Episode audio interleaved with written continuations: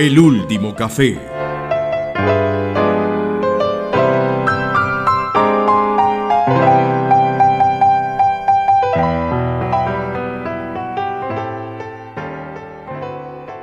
Hola Mario, ¿cómo estás? Hola José, ¿qué tal? Ya casi que pensé que no, que no venías y que me iba a tener que comer toda esta media luna yo solo, pero me alegro de verte, no así a tu cuaderno azul, pero dale, porque me acuerdo que la, la, última vez que viniste por acá me tranquilicé porque no usaba, no abrías el cuaderno azul, pero el problema eran las cosas que traías dentro de tu cabeza, no sé cuáles son las más peligrosas.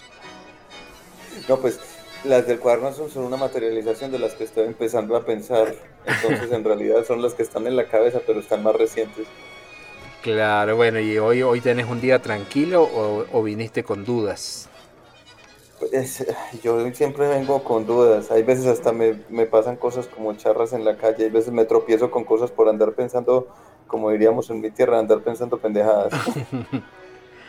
bueno, pero es una, es una, en el fondo será una buena señal, ¿no? Sí. Pues, Así debería ser, ¿o no? Pues o eso espero. porque como, como, como, que decir, eh, mejor no pienses. O sea, sos feliz porque no pensás. Como, ah. no sé. bueno, pues ya, ya de entrada te veo a vos y nos ponemos complicados. Nos ponemos nunca podemos hablar nada fácil nosotros. No, y vos, y vos pediste media luna de entrada. Está muy complicado el asunto. En fin, antes de que nos llegue la orquesta de tango. Dale. Eh, oíste, hombre yo aquí pensando. Eh, y tengo como una idea acerca de, la ciencia y la literatura que viene dándome vueltas como en los últimos días. Mm, eh, pues la literatura, si vos te pones a pensar, hace como una, como una cierta descripción de cosas, pues no todas tienen que ser reales, ¿no? Podemos hablar también de la ficción. Sin embargo, la ficción tiene como cierta inspiración en lo que, en lo que acontece pues, en, la realidad, en, la naturaleza. De todas formas, pues, se puede hablar en, literatura de, cualquier cosa, ¿cierto? Existente, no existente, futura, pasada, presente, eh, delirante o no. Eh, pero de todas formas utiliza un lenguaje que es el lenguaje propio pues, de nosotros, ¿cierto? El lenguaje de la, de la, de la humanidad, sea en cualquier configuración específica, ¿cierto? En cualquier idioma, pero sigue siendo nuestro mismo lenguaje.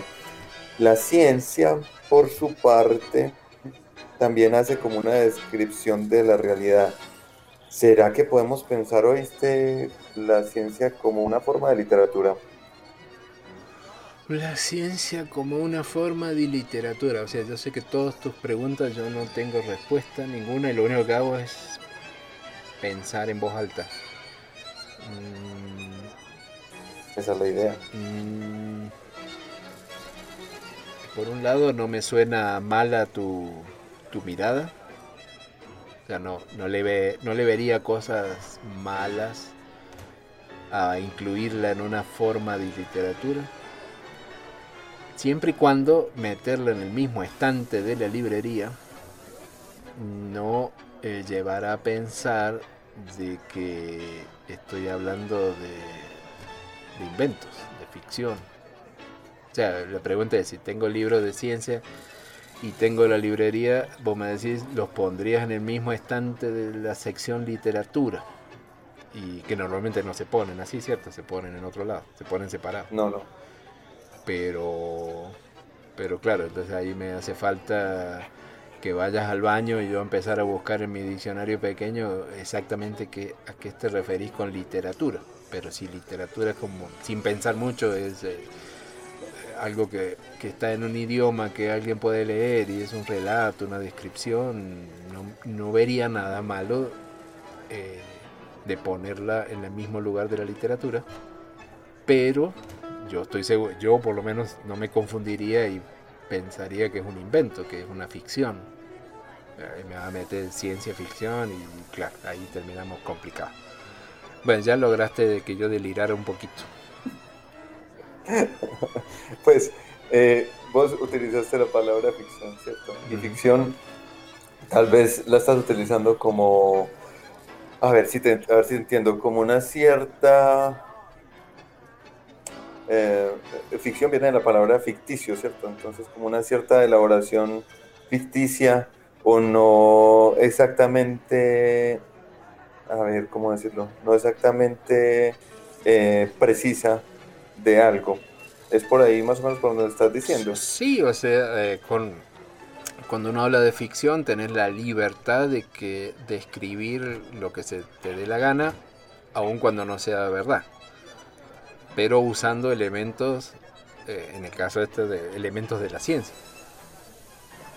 Es como una, es como una, una, ciencia, ¿cómo se diría? Una, una ciencia imposible, o una ciencia... Sí, usar elementos de la ciencia, pero para, para, para, para entretenerte un rato, sin, importante, sin importarte si eso es eh, verificable o no. Sabes que no, pero tampoco lo intentaría. No sé, claro, claro. ahora me vas a decir, sí, claro, pero entonces en su momento nuestro amigo Julio Verne hizo un cuento bonito de ciencia ficción y no le importó y después que uno dice, ah, pero mira que tal vez sí tenía que ver y bueno, pero no, no me quiero, no te quiero robar siempre la posibilidad de amargarme la vida a mí y no, no voy a aprovecharme y darte vuelta a las preguntas.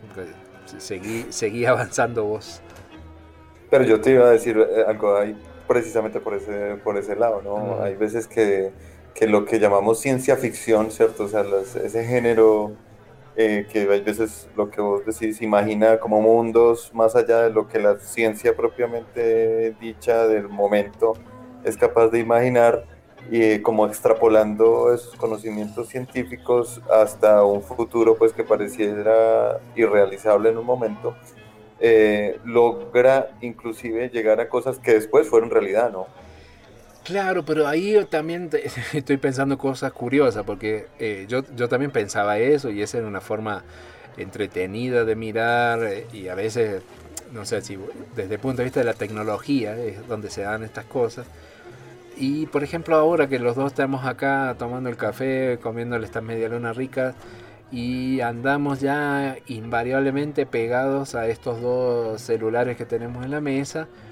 Y yo me acuerdo de que, o sea, esto que es tan común y forma parte casi de nuestro cuerpo, en, algún momento era un objeto de ciencia ficción, porque lo, el único que lo podía usar era James Bond.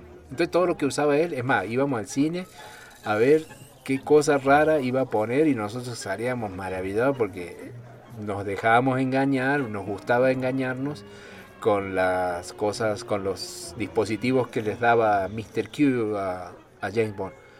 Y hoy en día nosotros no, no, no, podemos caer en la tentación de sentirnos James Bond, somos unos cualquiera que tenemos celular. Y el celular en realidad es del año 1973. Entonces ahí, ahí vos me podés decir, bueno, mira, ahí tenés un ejemplo de algo que que, era ciencia ficción y después se, hizo realidad. Pero por otro lado, eh, te conté lo de Julio Verne, entonces sí, bueno, es que Julio Verne ya escribió que, que íbamos a llegar a la luna, pero a veces es una interpretación nuestra tratando de acomodar la realidad a una cosa que alguien escribió en algún momento. Julio Verne no se preocupó por, por decir, por me imagino yo, ¿no? que él en ese año no les dijo a todo el mundo, miren, el mundo, o sea, no era un profeta, era un escritor, él le pasaba bien. Pero la joda es cuando hay un profeta que dice, no, mira, va, el hombre va a llegar a la luna y va a llegar en, un, en una bala. Y va a haber tres personas metidas adentro y la vamos a tirar con un cañón. Él hizo esa novela y quedó hermosa. Pero yo no creo que él haya predicho que así iba a ser. Pero nosotros que vivimos en este otro lado de la historia, agarramos eso y decía, es que mira, él, él como que ya, ya tenía claro que íbamos a llegar a la luna y mira qué coincidencia. En la, bala iban tres personas y a la luna llegaron tres astronautas. O sea, Julio Verne la tenía re clara, era un visionario. Y, en realidad me parece que estamos manipulando un poquito la historia. Pero bueno, no sé si era ese, por ese lado que querías eh, mirar o ese era el ejemplo en, ese, en eso estoy completamente de acuerdo. En lo que dijiste, pues, de que nos, eh, ya cuando estamos aquí a este lado de, este, de, la historia y sabemos que eso sí, efectivamente se puede, entonces nos gusta como, como ver patrones, ¿cierto? Entonces nos gusta como eh, ah, pero es que espérate, uy, esto lo había dicho Semana, ah, Semana era un teso, ¿cierto? Pero, y otra vez, y otra vez caemos en eso. alguna de que claro, y el hubiera tratado de hablar en serio. Y, caemos otra vez en la tentación de decir que hay personas que, que son, o sea, ser visionarios, lo cual eh, en este caso no es grave porque le damos algún, una, algún superpoder a Julio Verne y, y es bonito. Lo malo es que haya personas hoy en día que sean visionarias y, y usen los elementos eh, astrológicos para adivinarte lo que va a pasar mañana. Ahí ya está más complicado. Justo en estos días vi, ¿te acordás ese, te acordás ese año que hubo esa pandemia famosa? sí. Que nos tocó quedarnos encerrados. ese año tan eh, especial. ese año, ¿cómo olvidarlo, cierto? Eh, pues, y, y, en algunos programas, pues mejor dicho, en algunos canales de televisión, tienen como una como pues yo lo llamaría un vicio, sinceramente, un vicio de que a final del año invitan un combo de astrólogos a decir cómo va a ser el año siguiente. Y pues me dio por ver por allá de, de, pura coincidencia unas, un par de astrólogas haciendo predicciones sobre, o sea, sobre el año en el que ocurrió esa pandemia. Ay, ay, ay, ay, ay. Pero ve. Eso fue un, un divertimento Hablando de, de, ese tema y de, del área en lo que en lo que vos te moves y, la, y ahí metiste la astrología y estamos hablando de la historia, eh, esa es otra curiosidad que te tengo yo entonces, pero por, hay, hay cosas en la, en, la, en la, historia y uno las lee y te las imaginas y las ves como con, de una forma divertida donde estaban los, no sé, los oráculos y después estarían los no sé, los que iban a consultar a alguien para saber cómo, cómo iban a ser la, no sé, las cosechas o si alguien iba a ganar una batalla y a lo mejor eh, esas personas, bueno, a un chamán eh, usando cualquier, algún recurso que, que era una cuestión de fe, digamos, creían en lo que les decía y a lo mejor le acertaban y el tipo pasaba a ser Maradona, ponele. Pero también en la historia seguro que ha habido lo que, lo que en mi tierra se dice, hay una palabra que no he podido encontrar una, una mejor definición, en mi tierra se dice chanta, chanta, o sea, el que echa carreta. Eh, el que sabe, el que sabe que no es cierto, pero, pero convence a la gente. Y entonces ese también era consultado y, y te dice, o te lee las manos, te, tiraba las cartas, te lee la, bola de cristal, no sé si eso existió alguna vez. Pero digamos es como que eso eh, uno lo ve de una forma divertida y lo ves así, así, lo miras hacia atrás. Y vos decís, bueno, es simpático, curioso, son personajes, nos podríamos disfrazar de, de, de adivinar, de, de, los que hacían adivinanza, adivinaban el futuro, bacano. Pero mirado hacia atrás es divertido. Lo que no puedo entender es por qué hoy todavía existen. O mejor dicho, si existen es porque la gente, hay gente que va y le pide que te adivine lo que va a pasar. Entonces, ¿para qué sirvió? O sea, ¿por, por qué, qué, qué, salió mal, José? Si hoy en día tenemos internet, acceso a información que no la tenían antes aquella pobre gente que tenía que ir a consultar a un hechicero. Si hoy tenemos todo, ¿por, ¿por qué todavía existen esto? Esa es una pregunta complicada de abordar. tampoco, tampoco sé por qué llegamos a esto, pero eh, ¿de qué me estabas hablando? No me acuerdo. Ya me, me, perdí. Ah, es que te, te, pusiste a comerte las medialunas y yo te fue la paloma. Sí, no, eh, recordame de, de cómo llegamos aquí de cómo llegamos aquí. No, no, Ese fue un camino complicado. No, no, no, me refiero toda, como, eh, que, toda la culpa fue mía. Sí, no, por eso. Porque te puse literatura. Ah, porque estábamos hablando de literatura y ciencia. Ahí está, ahí volví. Ok, listo, perdona. Eh, estábamos hablando de ciencia, si la ciencia era eh, era una forma de literatura y yo metí la palabra ciencia ficción y nos fuimos por ahí desde los visionarios, los cuentos de ciencia ficción y tal, tal, listo. Volvamos, a, volvamos a lo tuyo. Eh, y entonces, a, dónde querías llegar con eso de la, de la relación con la literatura? Entonces, eh,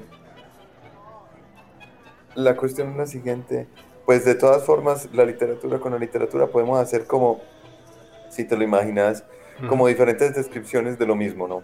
Entonces podemos, por ejemplo, tomar un gato, como el gato que hay aquí en este café, ¿te acuerdas? El, gato este negro hermoso que viene de vez en cuando y nos, nos pide un par de caricias. Y que se come, y que eh, se come las migas que dejamos caer. Le encantan las migas de media luna.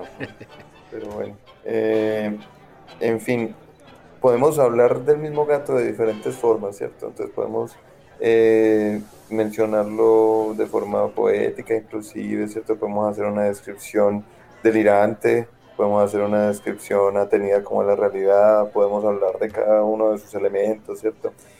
Y desde la ciencia podemos hacer una descripción también de, del mismo gato, ¿ok? Eh, y mi pregunta es, ¿no será que, que este discurso científico lo podríamos como considerar uno de los tantos posibles que se puede dentro del lenguaje? Vos ponías eh, la palabra ficción conjunta con ciencia de forma tal que hacías la elaboración de ciencia ficción. Entonces esa cuestión de que ciencia llevada como al extremo, como extrapolada de una forma literaria, podíamos llegar a una ficción de la realidad eh, que podía después ser verdad o no, ¿cierto? Y, listo. En un futuro distante puede que no, nunca ocurra lo que uno diga en, ciencia ficción. Y si, y si cogemos ambas palabras y lo hacemos al, al revés, entonces las, eh, eh, la ciencia como una ficción de la realidad. ¿Será que podemos decir eso? Mm, y es una frase que a mí esa frase me pasa algo raro con esa frase. Eh, es que la primera sensación que tengo es que me gusta mucho la frase. Me, tiene, tiene un encanto, tiene algo. Pero no. Pero me cuesta mucho. Mm, como, como entenderla. Pero me suena bonito.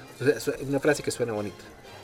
Eh, la ciencia es la ficción de la realidad. es muy, muy poético, como que dice mucho pero dice tanto que yo no logro entenderla. No sé si... ¿Qué te dice, por ejemplo? No, porque... Mm, porque está uniendo justamente, lo, el, tema es, que parecería que es el puente que hay entre eh, la, la, realidad y la, y la ficción. El puente se llama ciencia. Y, si es un puente, podés ir y venir por el puente, es decir, desde, la realidad hacia la ciencia o desde la realidad hacia la... Eh, sí, eh, habíamos dicho que el puente era la, dijimos, ciencia de la ficción de la realidad. Entonces que, que, a través de la ciencia podemos ir de un, de un lado, una mirada desde la realidad a la ficción, o al revés, desde la ficción tratar de entender la realidad. Entonces mm, me da como esa sensación de que, es una frase muy cortita, pero que me permite unir campos muy grandes, como, como es la mirada, una mirada de la realidad, que uno pensaría que la ciencia eh, va a ser una mirada aterrizada y bien concreta y sin nada de, de cosas raras y cuando vos hablas de la ficción parece que a nosotros nos da la, palabra ficción nos da la libertad de pensar cualquier cosa y decir que la, que la luna en realidad es una enorme bola de queso. Mira, a mí esta frase de la ciencia como una ficción de la realidad me hace pensar en varias cosas. La primera es en esa cuestión de, eh, de esas dos corrientes filosóficas la epistemología y la ontología, donde la ontología entiende pues como el conocimiento de las cosas por su propio ser. Y eso a mí siempre me ha generado mucho, mucha inquietud porque es una cuestión, una aproximación muy extraña a tratar de entender el mundo, porque intenta entender el mundo como por lo que el mundo es propiamente, por su propio ser, por su propia existencia. Sin embargo, la epistemología, donde nos ubicamos más en el lado científico, es eh, como el conocimiento, ¿cierto?, mediado a través del lenguaje. Es decir, nosotros podemos conocer las cosas del mundo a través de un lenguaje y todo el conocimiento, todo lo que podemos formular acerca de las cosas del mundo está mediado por ese lenguaje. Entonces hay una mediación subjetiva del, del, objeto, ¿cierto? De la naturaleza que queremos conocer. Entonces en ese sentido es que yo te, te, he estado eh, provocando la, la, discusión y es precisamente eh, que es con el mismo lenguaje que nosotros hacemos eh, literatura, con el mismo lenguaje que nosotros hacemos arte, también hacemos ciencia y conocemos el mundo. Entonces es como si la ciencia fuera otra forma de ficcionar la realidad. y, en algún momento, eh, vos mencionaste ahí palabras importantes que pusiste, por ejemplo, el arte y la ciencia, y en algún momento en la historia estas cosas iban de la mano, ¿no? Iban mucho más de la mano de lo que van hoy, digo. Que, los científicos van eh, eh, en un campus totalmente distinto de la, de la parte de literatura, la parte de arte, y por alguna razón en algún momento todo era, era, era, lo mismo, ¿no? Había que aprender casi que la misma cosa para, para todo eso. En el, en el medioevo había como una conformación de qué eran las cosas que había que aprender. Era como cinco cosas o cuatro cosas, no recuerdo en una, una palabra técnica para eso. Eh, y entre ellas estaba la música, por ejemplo, entonces estaba la música, la astronomía, la matemática, yo no sé qué más, yo no sé qué más. Eh, todo era como el mismo eh, como el gran compendio de cosas que cualquier persona debería estudiar si, tiene, si quiere tener como una educación medianamente decente. Desafortunadamente, y eso es una cosa muy de nuestra modernidad, hemos ido como relegando ciertas cosas y especializándonos en ciertas otras y como dándole más peso a unas que a otras como por nuestras necesidades, nuestra configuración social, y allá podríamos entrar a debatir un montón de cosas también.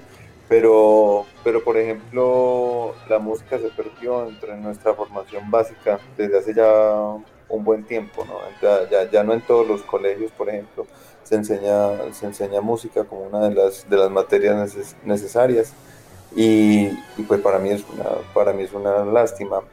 Y de todas formas, si uno lo quiere pensar, todo el conocimiento que nosotros construimos está relacionado por el mismo lenguaje y eso lo hablamos eh, muy penosamente algún día en otro café eh, sobre esa cuestión entre ciencia y lenguaje, ¿cierto?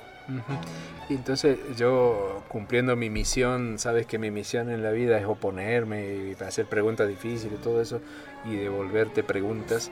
Eh, ¿Crees que en la formación de nuestros científicos, nuestros científicos serían diferentes o sería útil en la formación de ellos si le pudiéramos enseñar no solo los fundamentos de la, de la rama en la que trabajen, en química, en física, astronomía, lo que sea, sino también que, deberían saber, saber algo de, la, de arte o de historia, de arte, literatura.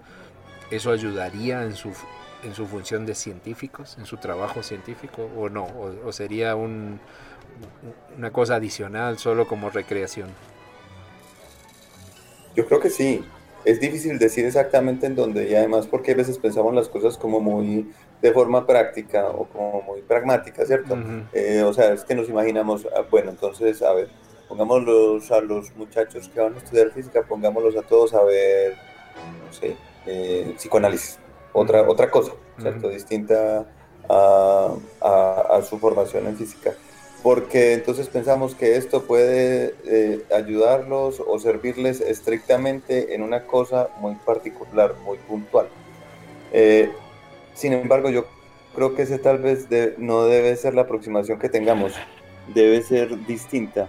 Es decir, todo lo que nosotros metemos en la cabeza eh, de alguna forma nos sirve y el cerebro empieza a hacer conexiones eh, que pueden ser misteriosas, que pueden ser complicadas y que uno no entiende sino hasta después de muchos años. Entonces yo creo que cuánta cosa le puede uno meter a la cabeza, debería uno tratar de metérsela en esos, en esos sentidos. Pues obviamente no basura, ¿cierto? y basura pues me refiero a pseudo, cosas pseudocientíficas, ¿cierto? Eh, terraplanismo, todo cosas que hemos mencionado así, eh, eh, esas cosas yo creo que uno sí debería como tratar de entenderlos, pero pues uno no debe meterse tampoco el, el discurso este en la cabeza.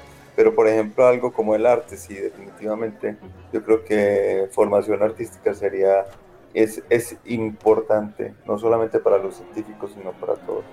Yo, este, para complicarte la vida, porque ya se nos acaba el, tiempo de, de, debate en nuestra mesa antes que empiece la música, eh, diría, con, por un lado, que para si a un científico o alguien que estudia ciencia, que se está formando en ciencia, le consideraras otras actividades que aparentemente no tienen nada que ver y que vendrán del lado del arte, por ejemplo, mm, el gran error sería pensar que son como un complemento para su formación o para su, para su vida, para que no todo sea ciencia. Ese sería el gran error, porque para mí sería bueno tener una mirada de la mayor cantidad de cosas y que no son un, complemento o para que no todo sea ciencia. Es justamente para que todo sea ciencia, es que necesitas las otras miradas, que, que para que todo sea ciencia no podés estudiar solo ciencia. Ese sería como mi resumen humilde, por un lado. Y por otro lado, eh, pero eso te lo dejo para otro café, eh, yo creo que hasta podría ser interesante eh, meterle basura, porque entonces ahí venimos porque una cosa es hablar de basura y otra cosa hablar de residuos, que no es lo mismo.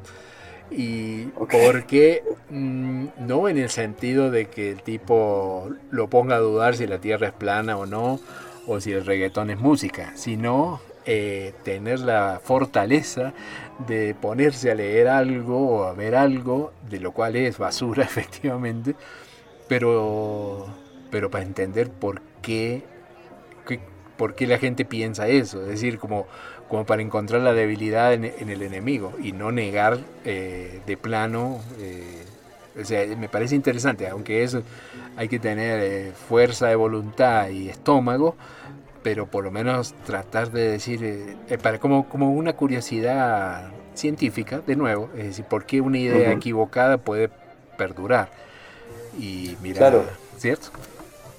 Como una curiosidad, no, pero no sistemáticamente a lo que yo me refería. Porque, por ejemplo, a mí sí me parecía interesante que, que, que cualquiera de nosotros como científicos pues tuviera una formación inclusive sistemática en arte. Claro, eh, claro. No ponerse a estudiar sistemáticamente literatura, por ejemplo, ya que lo hemos mencionado tantas veces, o pintura, o música, pero tal vez lo otro no valga la pena estudiarlo sistemáticamente. Así de pronto eh, como vos decís, de un momento a otro y como para ver qué es lo que, porque es, es, bueno tener ese contacto para uno saber qué es exactamente una pseudociencia, ¿cierto? Y cómo es que funciona y cómo es que razona, ¿cierto? Cómo es que llega a sus conclusiones. Claro, claro. Pero, pero tal vez no sistemáticamente. Es que tenés que conocer el, el, a la enfermedad para poder atacarla, tenés que conocer a tu enemigo para poder vencerlo, si no, no, o sea, ignorar, con ignorarlo a veces no alcanza. Digo yo. No, definitivamente. Digo yo. La ignorancia no es un buen método para un científico y yo creo que para nadie. Bueno, esa ha sido la gran conclusión de nuestro café de hoy en el último café. Amigo, mira, ya están armando el escenario. Ahora vamos a escuchar ve, otro tango casi actual del año 1928. Y justamente ya que hablabas de, la ignorancia, el tango se llama Aragán.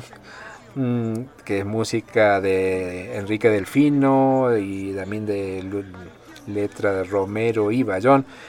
Y la va a cantar un muchacho oh, que yo creo que va a tener futuro en el tango, que bueno, no se sabe muy bien, es un misterio si, si es francés o es uruguayo, pero en todo caso en algún momento se va a nacionalizar argentino, con eso emparejamos todo, pero no se sabe dónde nació, y de, de golpe se hizo famoso en todos esos países y se trata de este muchacho Carlos Gardel. Nos vemos el próximo café. Nos vemos Mario.